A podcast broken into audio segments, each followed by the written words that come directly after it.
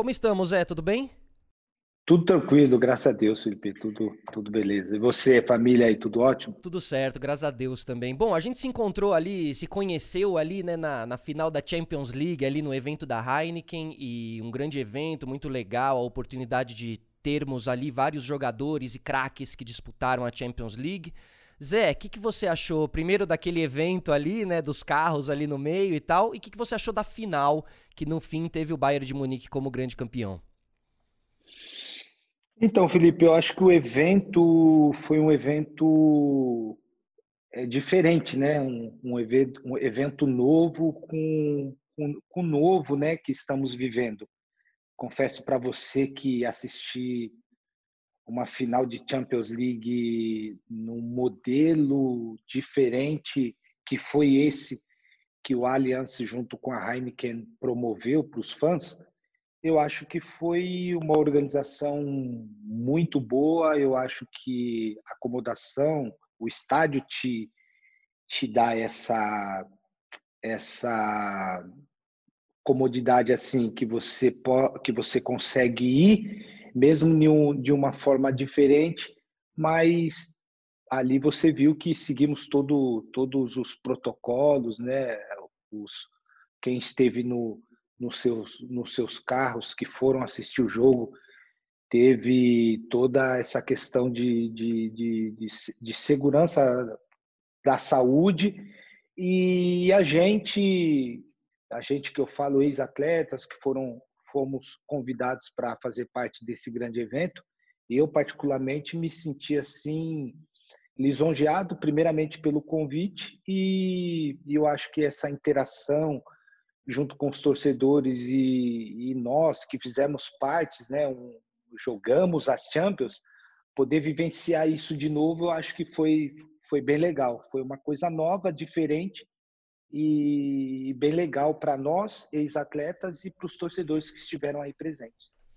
E o jogo ali, hein, Zé? O que, que, que, você achou ali do. Posso dizer o seu Bayern de Munique, né? Imagino que você tenha torcido para o Bayern de fato ali na final, né?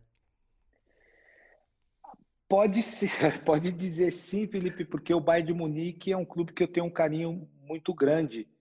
Claro que eu tenho um carinho por todos os clubes que, que eu joguei, é, mas o Bayern de Munique foi o clube que eu joguei mais tempo na minha carreira, foram, foram seis anos, né?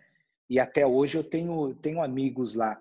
Joguei com alguns que, que hoje faz parte do, do, do plantel, né, do elenco, né, do Bayern de Munique, como o Thomas Müller, o, joguei com o, o Boateng quando ele jogou no Hamburgo, né, que foi meu último clube na Alemanha. É, conheço alguns outros, né, o Alaba. Então eu tenho um contato próximo com o clube mesmo pós-carreira porque eu jogo pelos Legends, né, do Bayern de Munique. O Bayern de Munique tem um time de Legends, né, que faz sempre três a duas vezes jogos é, comemorativos ao redor do mundo. Então eu tenho essa, esse contato muito próximo com o time. O jogo, Felipe, foi, um, foi para mim assim, eu acho que foi o foi um dos melhores jo jogos assim, se tratando de Champions League, de final de Champions League, né? porque você pegou duas equipes que, que gosta de jogar para frente, que procura o gol. Então o enfrentamento ali foi praticamente é, de um time organizado, que é o Bayern de Munique, que joga em função do coletivo, contra um time que é um time organizado também, mas que espera muito do, do poder é, do ataque, né? né? Dos, dos três atacantes ali, de Maria, Mbappé e, e, e Neymar, o, o, Paris espera muito do poder de decisão desses jogadores. O Bayern de Munique não, já joga de nenhum formato, já tem uma, um modelo de jogo diferente que o, que o Paris Saint-Germain. Agora, Zé, esse formato de jogo, esse modelo de jogo da Alemanha, que é né, do, do, do Bayern de Munique, que acaba é, ecoando em outros times e na seleção alemã também, é o mesmo formato e modelo que você jogou, é o mesmo formato e modelo que você conheceu. Inclusive, a gente vê até um eco, a gente vê no Alaba e no Davis ali, no Davis, esse lado esquerdo que por muito tempo você fez, assim, né? E, e imagino que os treinamentos e tal. Como você, como você enxergou esse modelo? É, é um modelo difícil? É um modelo diferente? E é um modelo realmente muito eficiente de se jogar futebol?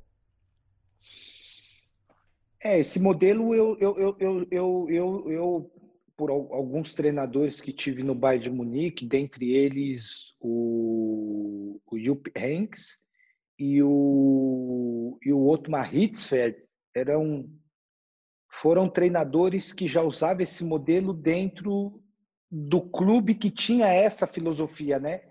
De um time organizado, compacto, que joga para frente.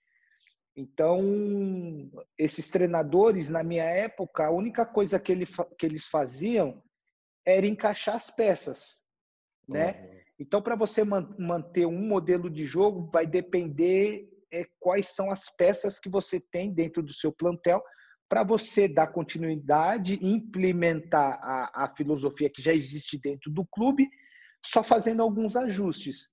É, o time hoje que, que, que tem o treinador, o Hans Flick, é praticamente o mesmo time que tinha quando estava o, o, o, Nico Kovac. Uhum. A única coisa que o treinador mudou foi é, trazer confiança de novo para dois jogadores importantes, líderes no clube, e que e que teve uma importância muito grande nessa tríplice coroa dessa temporada do Bayern de Munique, que foi o Boateng e o Thomas Müller, né? Os dois jogadores, quando o Flick assume o time, eram jogadores que estavam frequentemente sendo não jogando ou sendo é, trocados durante o jogo e o, o Boateng, inclusive, até quase saiu do clube. Tinha alguns outros clubes interessados e por ele não estar jogando muito, ele quase deixou o clube. E o Flick recuperou esses dois jogadores. Então, quando você recupera dois jogadores com a importância que tem o, o, o Thomas Müller e o, e o Boateng, você já ganha muito na questão de confiança deles mesmo e para o time, né? Então ele só faz os ajustes e, e, e, faz uma coisa, Felipe, que, que é muito importante e que trouxe o entendimento do grande trabalho que ele fez é, na, na última frase que ele usou na conferência de imprensa quando ele fez é, no final do jogo da Champions League, ele disse que o importante de todo o processo que o Bayern, de conquista que o Bayern de Munique teve naquela temporada, ele se define em uma única palavra que foi o trabalho. Então ele trabalhou muito para fazer o time jogar da forma que jogou. E o que me impressionou no, no, no final, no, nessa final contra o Paris e no final do jogo, é que o Bayern de Munique começou jogando de uma forma, com a linha alta, pressionando, perde, pressiona, pede, pressiona, ganha a bola, é, agride o adversário. Eles mantiveram esse, esse, essa intensidade desde o começo do jogo até o final. Então, 80, 85, enquanto o, o Paris estava já bastante cansado, já não tinha muita é, muita coisa para fazer no jogo, o Bayern de Munique estava colocando a intensidade ainda. Claro que o Bayern de Munique sobrou no jogo, sobrou na temporada, sobrou na, na Bundesliga, porque também, é, em meio à pandemia que nós vivemos, é o, foi o clube, né, o país que voltou antes. Então, isso com certeza faz uma grande diferença, né? Agora, visualmente, você vê que fisicamente os caras do Bayern de Munique estão muito bem preparados, né? O próprio Goretzka, tinha algumas fotos com comparativas do Goretzka, sei lá, um ano atrás, dois anos atrás. O cara tá muito forte. O próprio Lewandowski, da época de Borussia Dortmund para hoje. Zé, o que, que tem naquela água, Zé? O que, que acontece ali? Treina-se muito na Alemanha? Não, não, não é água não, Felipe. Ali é uma filosofia de trabalho junto com a fisiologia e o departamento técnico do time que desde a minha época, vamos colocar aí uns 10 anos atrás, mais ou menos, é, o, o Bayern de Munique ou os clubes na Alemanha sempre teve assim uma, uma forma de trabalhar de prevenção. Qual, qual que é essa prevenção? Antes de irmos para o campo, era obrigatoriamente estar uma hora antes dentro do vestiário, uma hora antes de começar o treinamento. O treino está marcado para as 10, tinha que estar dentro do vestiário às 9. Por quê? porque todos os dias a gente fazia o trabalho de prevenção com, a, com, com o preparador físico. A gente trabalhava muito, eu lembro, core e muito máquina funcional, né? Que há dois, três anos atrás acabou chegando no Brasil, mas que dez anos atrás eu já, já usava essas máquinas lá na, lá na Alemanha. Então, esse, esse treino preventivo que ele, ele é muito feito com a visão de prevenir lesão. Então, como você trabalha muita repetição de força, automaticamente você ganha massa muscular. Então, quando você vê nas fotos jogadores como o Goretzka, né, que, que era bem franzinho, quando chega no Bayern de Munique, ele começa a fazer esse tipo de treinamento e ganha massa, e você vê ele hoje nas fotos no shape, a mesma coisa aconteceu com, com, com o Davis, quando, quando saiu da, da, da Major League, veio para a Bundesliga jogar no Bayern de Munique, você viu uma mudança é, visual no corpo dele com mais ganho de massa. O próprio Thiago Alcântara, quando ele. É verdade. Perfil, a, o, o, hoje você vê ele com, com o corpo mais esbelto, assim, você vê mais músculo nele, o Coutinho você vê ele mais também. forte. O, Coutinho o próprio também. Coutinho, nesse período curto, você viu essa mudança.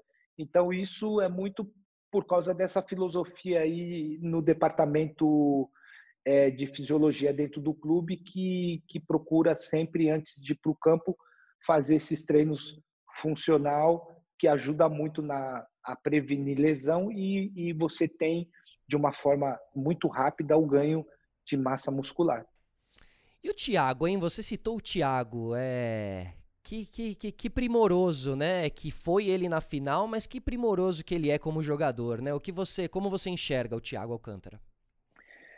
Ah, o Thiago, para mim, ele é um, é um, é um, ele está entre os, vamos colocar os três melhores meio-campistas hoje do mundo, né? Junto com com o, o De Bruyne e, e, tem um outro que também fez uma temporada muito grande que eu não, não, não me vê, não tenho ele na cabeça ainda, mas o Thiago é, é um jogador muito inteligente e que é o maestro, eu acho, do time. Hoje a gente, na maioria dos, do, dos times, você não vê mais o, aquele 10, né?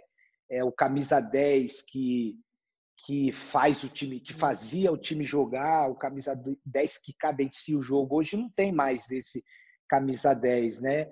É, o, o, os volantes é, que, que, que, é chamado hoje no futebol moderno se transformaram em meias, né? O futebol moderno se transformaram em meias. Hoje você não tem mais aquele volante brucutu que só marca. Os volantes dos times precisam jogar porque o jogo de futebol ficou muito compacto, que se você não tem esses jogadores que quebra a linha num passe de bola, numa inversão de jogada, como ele, é, Tony Kroos, Modric, esses jogadores são jogadores modernos que você precisa ter para dar é, ritmo de jogo e intensidade é, dentro da sua equipe. O Thiago fez uma grande temporada, por isso que, que que tem contrato ainda com o Bayern de Munique, mas que desperta interesse de outros gigantes, né? Então hoje ele está negociando ou a renovação no Bayern de Munique, dá continuidade ao grande trabalho, né? Que ele vem, vem fazendo no, no clube, ou uma negociação aí que está muito próxima de se concretizar, que é com o Liverpool. Então um dos dois clubes vai sair, vai ser muito, vai, vai, vai ter assim um jogador é, praticamente completo, ou o Bayern de Munique dando continuidade na renovação, ou o Liverpool que vai trazer mais qualidade para a sua equipe. Né? Seria interessantíssimo ele no Liverpool, né, Zé?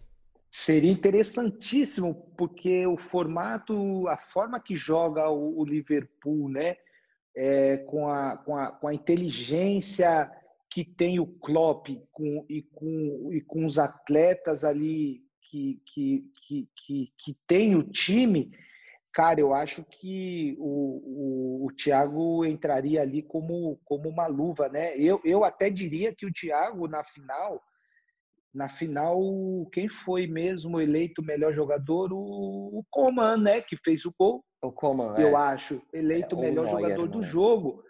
Mas, para mim, eu, eu, eu Thiago. escolheria o Thiago como o melhor jogador daquela partida. Total. E o Patrick de Paula, você acha que ele se encaixa nesse, nesse volante que, que sai jogando, assim como você vê o Patrick nascendo aí pro, pro, pro futebol, pros olhos de todo mundo aí, né?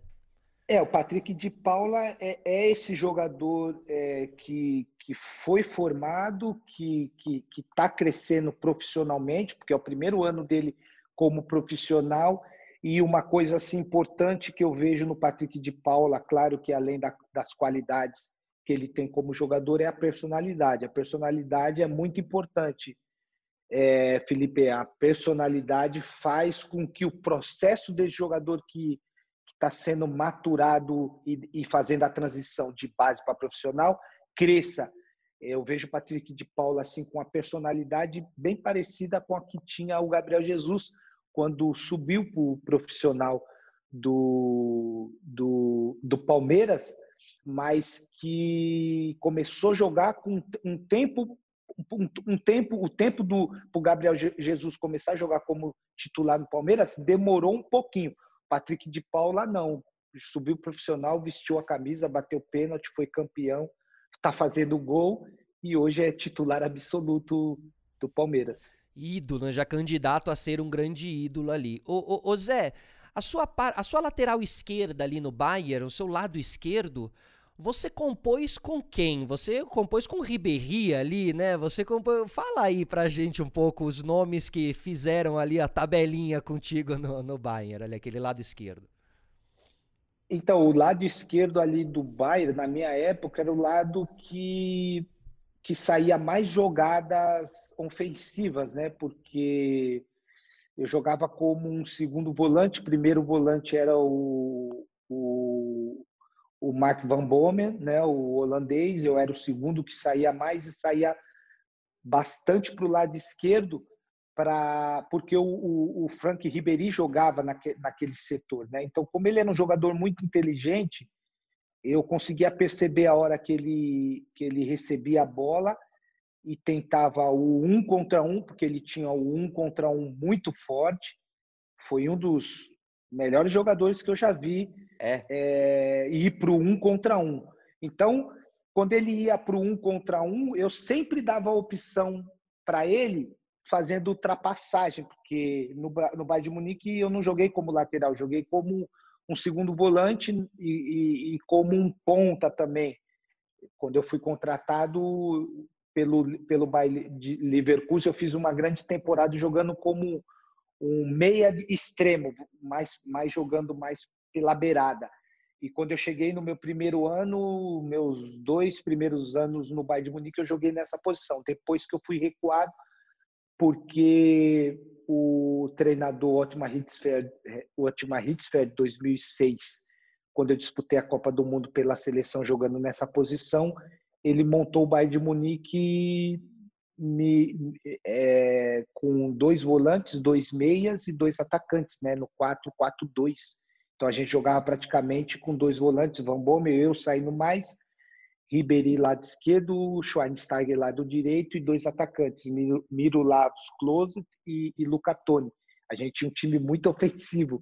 E a gente ah, ganhou duas vezes consecutiva o doble, né? Não fomos, não ganhamos o, a, trip, a tríplice coroa, mas ganhamos o doble, né? A Copa da Alemanha e dois e anos seguidos. Dois anos seguidos. Então esse esse lado esquerdo é, foi um lado esquerdo muito forte que o Bayern de Munique teve em algumas temporadas.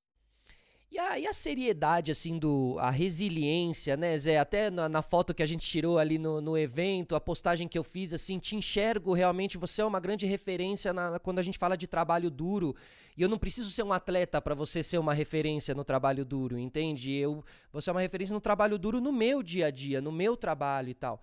É, e, gente, e eu falei muito da resiliência também. E o quanto que você aprendeu ali na Alemanha com relação a tudo isso? Porque, né, esses caras aí, poxa, Weinsteiger e tal, devem ter uma cabeça muito diferente, assim, né? É, eu costumo dizer, Felipe, que existe o jogador de futebol e existe o, o profissional. Lá na Alemanha, o, o, atleta ele não se vê somente como um jogador de futebol, ele se vê como um profissional. Por quê? Porque a profissão dele, que é ser o atleta profissional, ele ele tem ela como uma coisa muito preciosa. E quando eu fui jogar na Europa nova, né, ainda fui sair com 20 para 21 anos, eu lembro que a primeira coisa que eu aprendi na Europa foi entender que o meu corpo era o meu instrumento de trabalho e que eu preciso eu precisava cuidar dele. Como? Me alimentando bem, descansando, é, fazendo a recuperação pós-treino, pós-jogo. Então, a partir do momento que eu entendi que o meu corpo era o meu instrumento de trabalho, eu passei a cuidar dele. Quando eu passei a cuidar do meu corpo, que eu percebi que aconteceu, aconteceram algumas mudanças que favoreceu dentro do meu trabalho, eu percebi que eu podia ir longe. A maior prova é que eu finalizei a minha carreira jogando no Palmeiras em alto nível, sendo campeão com 43 anos. Eu acho que alguém atingir essa marca vai ser difícil jogar em alto nível, em, grande, em clube grande vai. e sendo campeão. Eu só consegui, Felipe, porque eu entendi que eu precisava cuidar do meu corpo. Cuido dele até hoje. Então, é, isso é o grande diferencial. Eu, uma coisa que eu não consigo entender é como ainda hoje eu vejo muitos jogadores jogando acima do peso, outros é, ingerindo álcool. É, nada contra, nada contra quem bebe, cada um é, leva a tua vida da, da forma que acha melhor. Mas se tratando de um atleta profissional que fuma, é, é umas coisas que não entram na minha cabeça. Não sei se eu estou sendo muito radical, mas é, eu, por ter é, renunciado muitas coisas na minha vida e colocado em prática outras, é, hoje eu posso dizer que eu sou um exemplo para essa nova geração, para quem quer jogar em alto nível há mais, mais de 40 anos. Não tenha dúvida, Zé, que você é um exemplo. E assim, é... você considera que você teve ali quase que duas carreiras, uma até os 30 e uma depois dos 30, assim? Existiu uma adaptação aí falando de corpo e até mesmo de posicionamento dentro do campo, assim? Não, não, não, não, não teve não, Felipe. A única questão que, que, que aconteceu nesse processo dos 30 para os 40 é que eu precisei me reinventar. Me reinventar é, nos treinos, me reinventar nos jogos, porque como o calendário aqui no Brasil é um calendário muito forte, muito pesado, muitos jogos, muitas concentrações, muitas viagens, você precisa treinar menos para você ter é, mais condição, condicionamento físico no sentido de rendimento para o jogo. Então, eu treinava menos e me recuperava para estar 100% para o jogo. Até porque também treinar menos aqui no Brasil é, é uma necessidade, porque o calendário você joga de três em três dias, você não tem nem tempo para treinar. Então, no, nos jogos, é, em uma conversa bem direta e, e, e sincera e, e, direta, sincera com a comissão técnica, eles me fizeram entender junto com a fisiologia do clube e eu entendi que eu não eu assim não podia jogar todos os jogos, tipo jogar quarta, jogar jogar quarta, jogar fim de semana, jogar quarta, jogar fim de semana, porque porque se eu jogar todos os jogos vai chegar um depois do quinto, do quarto, do sexto jogo, eu vou estar com uma fadiga muscular muito grande e eu vou correr o risco de ter uma lesão muscular ou qualquer outra outra lesão, né? Então eu jogava dois, três jogos seguidos, segurava um, jogava dois, segurava um. E esse esse esse projeto que a gente fez junto com a comissão técnica, eu falo de 2015 até 2017, que foram os três anos que eu joguei no, Palme no Palmeiras, que foi, a, que foi onde eu precisei me reinventar, porque uhum. até então, dos 30, dos 30 anos até os, os, os 40, quando eu cheguei no, no, no quando eu cheguei no, no Palmeiras, eu eu jogava direto, eu vim ter a minha primeira lesão muscular com 38 anos. Nossa, então tá eu precisei me reinventar quando eu cheguei no Palmeiras, porque aí eu já estava com 40 anos e isso deu, deu muito certo, que eu consegui, consegui jogar, é, consegui, é assim, por causa do calendário, eu treinava pouco, joguei um número considerável na temporada e consegui ajudar o, o time. Mas, José, agora você está muito mais forte, né? O que, que te mantinha assim, é, menos forte? É, é, é, era, era isso, você estar em atividade direto, fazendo muito, muito aeróbico, assim? Como foi essa mudança? Então, essa mudança foi muito em, em função da minha mudança de treinamento pós-carreira, né? Uhum. Quando eu jogava, Felipe, eu não, eu não podia fazer musculação tipo hipertrofia da forma que eu faço agora, porque é, a hipertrofia é um tipo de treinamento na musculação que aumenta o teu peso, que aumenta a tua massa muscular e autom automaticamente aumenta o teu peso. Então, quando eu jogava, eu tinha 71, 72 quilos. Hoje eu já estou com 75, 76. Eu tive um, um aumento de massa, então o meu, o meu peso subiu porque eu, eu treino todos os dias musculação. Quando eu jogava, eu não podia fazer esse tipo de treinamento, porque eu ia subir muito o meu peso e eu ia perder mobilidade. Eu também não queria ficar muito forte para jogar, porque se eu ficasse muito forte para jogar, em vez de jogar na, na, lateral como meio, eu ia ter que ir para zagueiro. E como eu nunca joguei de zagueiro, eu ia ter uma certa dificuldade. Então, hoje eu me sinto e estou mais forte muito em função de mudança de treinamento. E como eu gostei muito de treinar, Felipe, eu tinha que segurar. É, eu não, mas a, a, comissão técnica tinha que me segurar dentro da, da academia, para mim não puxar muito ferro e ficar muito forte. Então a gente conseguia ter esse equilíbrio né, dentro do, do, dos treinamentos diários no clube quando eu jogava. Hoje não. Hoje eu já não tenho mais esse equilíbrio. Hoje eu, eu gosto de fazer alguns tipos de treinamentos que eu não podia fazer quando eu jogava, que é a musculação, que é o pedal longo. Então, hoje, poxa, eu consigo fazer alguns tipos de treinamentos que eu, que eu, que eu queria muito fazer na, na época que eu jogava, mas que eu não podia. Agora, Zé, é, a gente fala muito dos times que você passou, mas assim, Madrid, Munique, Hamburgo, é, qual cidade aí você mais se encantou? Então, eu fui até para o Catar, cara. Joguei um ano no Catar. Pode crer. É, dentre, dentre essas cidades, assim, dentre esses países que eu conheci, sem sombra de dúvida, o país que eu mais gostei de morar e a cidade também foi Munique. Munique é uma cidade é, acolhedora, é uma, é uma cidade que você vê é, muita, muita família. Aos domingos, a gente jogava de sábado e domingo, a gente comia fora todos os domingos, porque a gente ia num restaurante italiano que era um ambiente familiar, os meus, meus filhos gostavam muito, minha esposa adora até hoje. Uma vez por ano a gente precisa ir para Munique para rever os amigos, para voltar a viver esse ambiente que praticamente foi um ambiente que eu construí a minha família, né? Eu saí novo, casei novo, é, mas tive os meus filhos na Alemanha, né? Eu tenho três filhos, o Hendrik, Miriam e Isabelle, nasceram na Alemanha. Todos os três nasceram lá? Todos os três nasceram Olha. na Alemanha.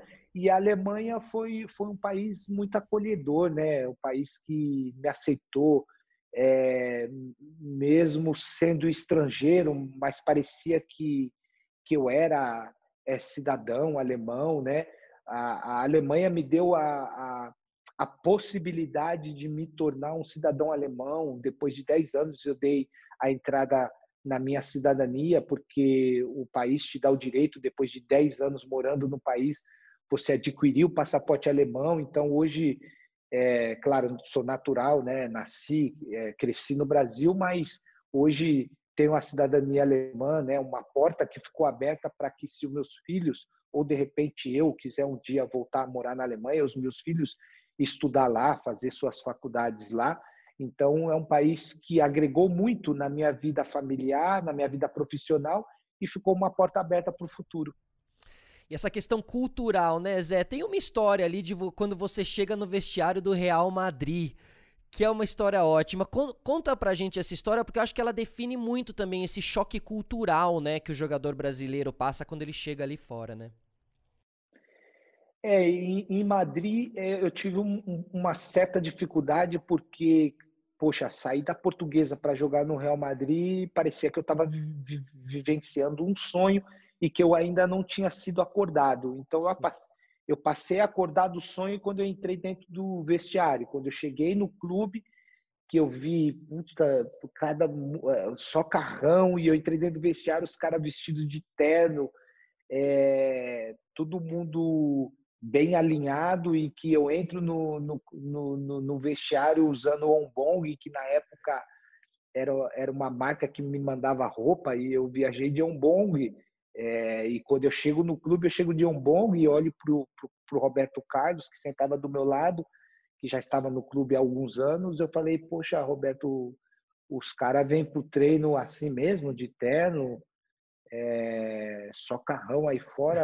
É, como é que é isso? Ele falou, não, Zé, o pessoal vem, vem, vem a si mesmo, porque faz parte da, da cultura né, do clube, do, do país, né, ir para o trabalho é, bem, bem vestido, isso é cultural. É, e olhando para você, você vai ter que você vai ter que dar uma arrumada no seu no seu armário, viu?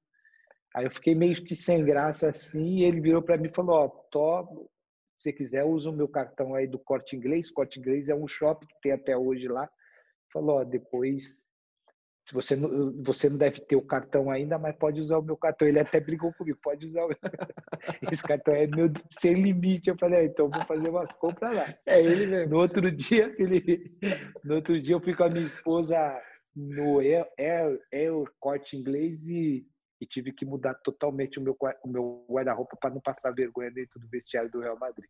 E lá no Real Madrid, Fernando Redondo, qual foi um grande craque ali que te chamou a atenção nos treinamentos? Eu joguei com vários, né? David Suker, né? Croata, Pedja Mijatovic, Ierro, grande zagueiro Fernando Ierro, né? Grande zagueiro é, da seleção espanhola, Raul, né? Grande artilheiro do Real Madrid, da Champions, Gucci, promessa, grande jogador. É, Morientes, olha, cara, Panucci, lateral direito, né, da seleção italiana. É, Bodo Jugner, né, é, goleiro alemão, disputou Copa do Mundo, campeão do mundo. Mas, cara, o, é Clarence Seedorf, né? Mas um jogador que chamou muito a, a, minha atenção foi o Fernando Redondo, cara. O Fernando Redondo era um volante canhoto, ele né? jogava canhoto, ele jogava como volante, mas dentro do campo ele parecia meia, porque ele marcava, ele cadenciava o jogo, ele chegava na frente, ele, ele era alto, ele fazia gol de cabeça esse jogador, assim, na posição de volante, eu acho que foi o melhor que eu, que eu, que eu joguei até hoje. Demais, é. Também lembro muito. Sou, sou filho de argentino, Zé, então, assim, tenho, ainda tenho essa. Ah, então você lembra do Fernando. Lembro, lembro bastante dele. Ô Zé, agora me diz uma coisa. Você, assim, é, você é um cara diferente dentro, de, dentro do, do universo do futebol, assim. E, e não só nessa questão física, na questão da dedicação, mas também até no corte de cabelo, sabe, Zé? Eu acho que você, até nisso, assim, você tem um diferencial. Você, até no seu corte de cabelo, você traz uma mensagem. E, e, e eu tenho muito, muito, assim, comigo, você com Racionais MCs, tem uma matéria muito famosa de você cantando Racionais e tal. Qual que é a sua leitura do movimento do movimento black, assim, e, e, e, o quanto que Racionais e Tupac e toda essa cultura também te ajudou ali nessa, né, a se, a, se, a se enxergar como você se enxerga, assim? Então, eu cresci e nasci na periferia de São Paulo, né? Eu sou da Zona Leste e eu, eu, eu lembro que lá a gente não tinha muita referência, né? Até porque também a gente não tinha muitas oportunidades. E a música do Racionais é a música que eu cresci ouvindo, né? É, com várias letras é forte, mas trazendo sempre uma mensagem, né? É, drama, é, vamos passear no parque, é, são músicas que eu, eu, eu cresci ouvindo e entendendo que o pobre negro dentro da sociedade, ele muitas são as vezes que ele é descriminalizado, Felipe, porque quando eu compro o meu primeiro carro, é, quando eu fiz o, o, o meu primeiro contrato profissional na portuguesa, que foi o carro que era o carro do meu sonho, por, por o meu maior ídolo ter tido o carro que, que era o, o Denner, uma Mitsubishi, quando eu, pego a, as luvas, quando eu fiz esse contrato, a metade do dinheiro eu dei para minha mãe e, e um pouquinho, uma parte desse dinheiro eu comprei esse carro. E eu lembro que quando eu comprei o carro, eu tinha acabado de sair da onde eu morava. A portuguesa alugou uma casa mais próxima do Canindé, onde eu podia ir treinar todos os dias e, e não chegar atrasado porque era longe, eu pegava ônibus, eu pegava muito trânsito, então a portuguesa me colocou mais próximo do clube e, e, renovou o meu contrato. E eu comprei esse carro e a minha esposa, que na época, a Luciana, que na época era minha namorada, ela morava ainda lá, então eu tinha que ir lá todos os dias, né? E eu lembro que com esse carro recém-comprado e um carro que chamava atenção na época, a gente não podia, não, não era permitido colocar isso filme, né? Na época, você via quem estava dentro do carro de longe. Eu lembro que eu passava com esse carro para ir lá na minha quebrada, na minha, na, no meu bairro, eu era parado três vezes por dia. Três vezes por dia eu era parado pela polícia. É, um jovem negro dentro de um carro é, novo que chamava atenção e aquilo para mim foi muito constrangedor eu me lembro que eu fiquei com o carro praticamente um mês, se eu não me engano, e, e, e, por ter sido tão constrangedor, eu acabei vendendo o carro, comprei um, um outro carro, porque eu precisava para ir para o treino, para ir para a escola depois à noite. E isso, para mim, é, é, algo muito triste que eu, que eu vivi na, na, nessa época. É, hoje eu vejo um movimento é, no sentido de que é, vidas negras importam. É um movimento que voltou a, a ser ecoado é, no mundo afora, né? É, voltou por causa daquele daquele acontecimento George da Floyd. morte de George Floyd, de um, de um homem negro com um policial branco e, e o povo negro voltou a ir para a rua, voltou a buscar justiça racial, voltou a buscar justiça de novo e a gente recentemente acabou vivenciando um novo caso de de que, que é lamentável voltar a falar, é uma coisa que eu não gosto muito de falar, porque eu já vivenciei isso, isso é, é, é constrangedor, isso é triste. Mas uma voz precisa voltar a, a, a, a se pronunciar para ir em busca de justiça. E a maior prova é os jogadores da NBA aí, né, parando uma, uma competição para buscar justiça. Eu acho que essa justiça ela tem que ser buscada sim. Eu acho que que essa essa como que eu posso dizer esse movimento ele não pode ficar somente nas ruas esse movimento ele precisa ir além para que a gente possa de uma vez por toda é, matar esse câncer porque o racismo a discriminação é um câncer que, que, que, que precisa ser morto. É, e para que isso aconteça, eu acho que tem que ter sim essa mobilização, tem que ter esse protesto, claro que tudo de uma forma pacífica, uhum. é, mas eu acho que essa voz que, que gritava há muitos anos atrás, através de líderes como, como Mandela, como Martin Luther King, né, quando fez o seu grande discurso em Washington, no ano de 1962, dizendo I have a dream, eu tenho um sonho, o meu maior sonho é que um dia os meus quatro filhos negros irão viver em um país que eles não serão mais julgados pela cor de sua pele, e sim pelo seu caráter. Passaram-se depois desse grande discurso 40 anos, veio Barack Obama, primeiro presidente negro da história né, dos Estados Unidos da, da América, mas a, o racismo ainda continua, o câncer continua no meio da sociedade. Eu acho que esse protesto, eu acho que, que essas vozes que voltaram a ecoar, ecoar é, nas ruas, eu acho que ela precisa ir além. É, e, e, o esporte tem uma, uma. Quando os caras da NBA ali param, né, a, a, rodada e tal, você.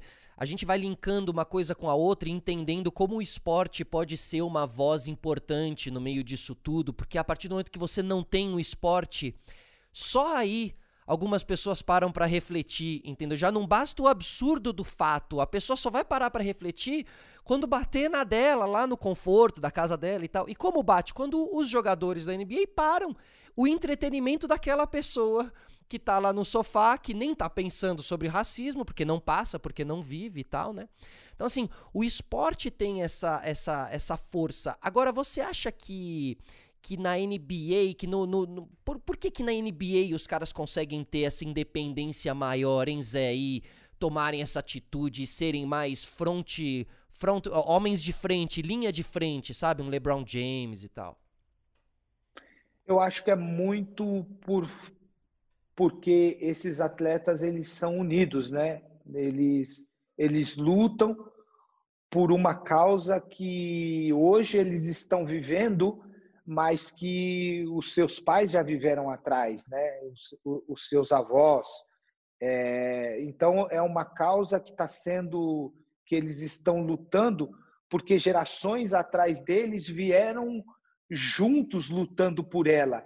Então, se não tiver essa junção, se não tiver essa essa mentalidade no sentido de luta pela causa, é, sendo é, tendo um, um conjunto, não sendo individual, eu acho que tem mais força. Então, essa força é quando os atletas ali da NBA, os jogadores da NBA, dá o, o, o start, né?